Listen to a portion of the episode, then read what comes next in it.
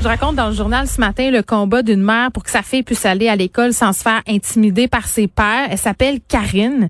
Je donne pas son nom de famille, je nommerai pas l'enfant non plus que je désigne dans mon texte comme étant elle pour des raisons évidentes. Salut Karine. Bonjour. Merci d'accepter euh, de me parler. Je sais que ça vous rendait nerveuse. Euh, Néanmoins, vous avez voulu raconter ce que ce que vit votre fille depuis son entrée à l'école primaire parce que dès la première année, je pense, vous êtes rendu compte que ce serait plus compliqué pour elle que pour les autres enfants. Expliquez-moi ce que vous avez vécu à ce moment-là. En effet, on s'est rendu compte assez rapidement que son parcours scolaire serait plus difficile étant donné euh, ses problèmes de comportement. Hmm. Euh, euh, évidemment, elle est un peu différente des autres enfants de par ses relations sociales, de sa, par ses interventions en classe. Donc, euh, rapidement, elle a été mise de côté là, par ses euh, par ses pères à l'école. Elle a été euh, étiquetée, jugée par par les autres enfants. Mais ça perdure dans le temps depuis depuis ce moment-là. Oui, mais pourquoi elle est différente? Parce que vous me dites, bon, elle agit différemment et tout ça. Je comprends qu'elle était DAH et tout ça, mais qu'est-ce que ça a comme effet concret là, sur ce qui peut faire que les gens la trouvent weird, comme, comme elle dit quand je lui ai parlé? Là? En fait, euh, ce qui arrive, c'est qu'elle rien euh, beaucoup en classe, euh, hmm. elle prend beaucoup de place parce que étant son trouble anxieux, elle tente de contrôler un peu son environnement, donc hmm. elle essaie de diriger pas mal tout ce qui se passe. puis bon, les autres enfants trouvent ça vraiment bizarre, disons-le comme ça, de voir que elle s'interpose comme ça devant les professeurs, elle peut couper la parole. Euh, dans les jeux, surtout là, quand on parle de la petite école, elle essaie de diriger vraiment tous les amis. Puis hmm. on sait que les enfants, des fois, ils ont envie de jouer à leur façon. Puis avec elle, malheureusement, c'était sa façon à elle parce que c'était une façon pour elle de d'enlever son stress, si on veut, en contrôlant son environnement. Je comprends. Donc, TDAH, euh, euh, anxiété généralisée, elle a une sensibilité aussi, je pense, au niveau des sens. Euh, ça a toujours ça a toujours été compliqué, c'est ce que je comprends, les relations avec ses pères à l'école, mais à un moment donné, euh, il y a un moment qui arrive où elle rentre de l'école puis elle vous dit euh, Maman, je suis tannée là. Oui, en fait, c'est arrivé en deuxième année où là vraiment elle a éclaté, elle a dit qu'elle était tannée de d'être différente, elle était tannée de d'être mise à l'écart. Euh, en fait, euh, puis elle nous a carrément dit qu'elle aimait mieux, elle aurait aimé mieux être morte ou ne pas être là, parce qu'elle considérait qu'elle était un fardeau pour nous. Ah. Donc, elle disait que je méritais une, euh, une meilleure petite fille, parce que dans sa tête à elle, c'est qu'elle était, elle était pas, elle était pas adéquate dans le fond. Puis comment, quand on entend ça, comment on se sent? Ouf, c'est difficile.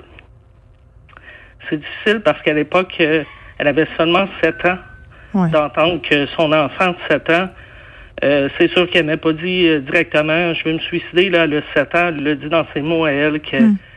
qu'elle avait juste plus envie envie d'être là en fait. Ouais. Puis à ce moment-là, vous décidez euh, de prendre des actions puis de la changer d'école? en fait, ce qu'on a fait à ce moment-là, c'est qu'on l'a fait rencontrer des spécialistes. On l'a fait hmm. voir par un neuropsychologue et tout ça qui lui a, posé les diagnostics. Hmm. On a travaillé de pair avec l'école à ce moment-là. Puis euh, en quatrième année, euh, on a entendu parler d'un nouveau programme, dans, ben pas d'un nouveau programme, mais d'un programme qui existait pour son sport dans une autre école. Alors on s'est dit que là, c'était le moment ou jamais de prendre un nouveau départ, si on veut, de, en la changeant d'école, puis en le faisant pratiquer un sport qu'elle adore, qu'elle pratiquait déjà tous les week-ends. Hmm. Donc, euh, ça l'a comme nous, ce qu'on se plaisait à se dire, c'est que ces gens-là connaissaient pas l'ancienne elle, dans le fond, qui connaissent maintenant la nouvelle, comme elle est maintenant avec sa médication et mm. avec les aides qu'elle a eues, les thérapies, tout ça. Fait que ça se passait bien à cet endroit-là, là? Euh, oui, euh, c'est la deuxième école à partir de la cinquième, sixième mm. année. Ça a bien été, mais avec son professeur qui nous a qui, a travaillé vraiment fort pour l'aider à s'intégrer dans le groupe parce mm. qu'au début, c'était pas simple non plus. Bon, puis là, bon, euh, ces deux années, pardon, ces deux années de répit, là, vous rentrez au secondaire euh, et là, ça recommence. Parce que ça fait pas longtemps, là, la rentrée scolaire. on est le on est on est le fin septembre, là, puis déjà l'intimidation est recommencée. Oui, en fait, euh, après quatre jours seulement d'école, euh, elle est revenue en pleurant à la maison en nous disant que euh, là déjà il y avait des des, des jeunes plus vieux en fait même mm. de secondaire 4 ou 5 qui lui demandaient à ce moment-là si elle était un garçon ou une fille, faisait des paris sur son sur son apparence physique, puis après ça, aller la voir en, en riant pour lui demander si elle était un garçon ou une mm. fille. Puis euh, d'autres méchancetés aussi de d'autres enfants qui lui ont simplement dit qu'elle était weird, puis et tout ça, et qu'ils l'aimaient pas, mais dans le fond, ils la connaissent pas. C'est leur droit, Marc, mais mm. ils n'ont pas tenté d'essayer de la connaître ou d'apprendre à, voir. C'est tout de suite les insultes. Là. Mais, mais Karen, est-ce que vous vous sentez soutenu par, par que ce soit par l'école ou par le système d'éducation concernant le fait que votre enfant soit différent, qu'elle vive comme ça de l'intimidation depuis la première année du primaire? Euh, honnêtement, c'est, je pense plus que les écoles sont vraiment euh, à bout de ressources, je dirais. Hmm. Ils n'ont pas les ressources nécessaires pour nécessairement faire face à tout ce que ça implique. Euh, présentement au secondaire, je, je, je, tente de tenir ça, je regarde ça de proche, mais en même temps, j'essaie de voir si ça va s'arrêter toute seule, dans le fond, que hmm. cet enfant-là va, va, va la lâcher, puis de voir si ça va continuer. Euh, mais pour les autres écoles, je pense que c'était vraiment juste une question de ressources qui savaient juste pas quoi faire avec les problèmes que ça implique. Là. Ben oui, puis ce que vous enclenchez aujourd'hui comme processus, parce que quand même faire un témoignage comme ça public euh, dans le journal de Montréal, euh, l'idée c'était de susciter une discussion. Vous vouliez montrer aux gens, puis votre fille aussi, là, je lui ai parlé à votre fille, là, elle voulait montrer aux gens que les mots ça peut faire mal. Moi, je veux que vous expliquiez aux gens Karine, c'est quoi les conséquences que ces mots-là ont sur la vie de votre fille? Ben écoutez, euh, se faire dire à 7 ans que son enfant en a assez de la vie, c'est déjà beaucoup. Elle avait seulement 7 ans quand elle m'a dit ça, puis c'est pas mm. juste parce que elle trouvait la vie difficile, c'était par les commentaires de ses pères, puis encore aujourd'hui, après quatre jours d'école, qu'elle revient en pleurant, puis souvent elle me raconte des trucs qui se passent, ça fait pas de sens. Euh, pour elle, j'ai la chance d'avoir une enfant qui est quand même euh, solide, hmm. mais je sais que ça l'atteint parce que pour pleurer euh, comme ça, c'est que vraiment c'est venu la chercher. Puis elle me dit souvent qu'elle est tannée, qu'on l'identifie comme ça, qu'on qu'on lui laisse pas de chance dans le fond. Une étiquette. oui, exactement. Qu'on la laisse pas essayer essayer de la connaître, voir comment elle est réellement. Elle dit, maman, si au moins il me connaissait, puis même pas, je pourrais comprendre, parce qu'on peut pas être aimé de tout le monde, c'est bien correct, mais eux, c'est vraiment juste euh, non, on te met dans la case, on veut rien savoir.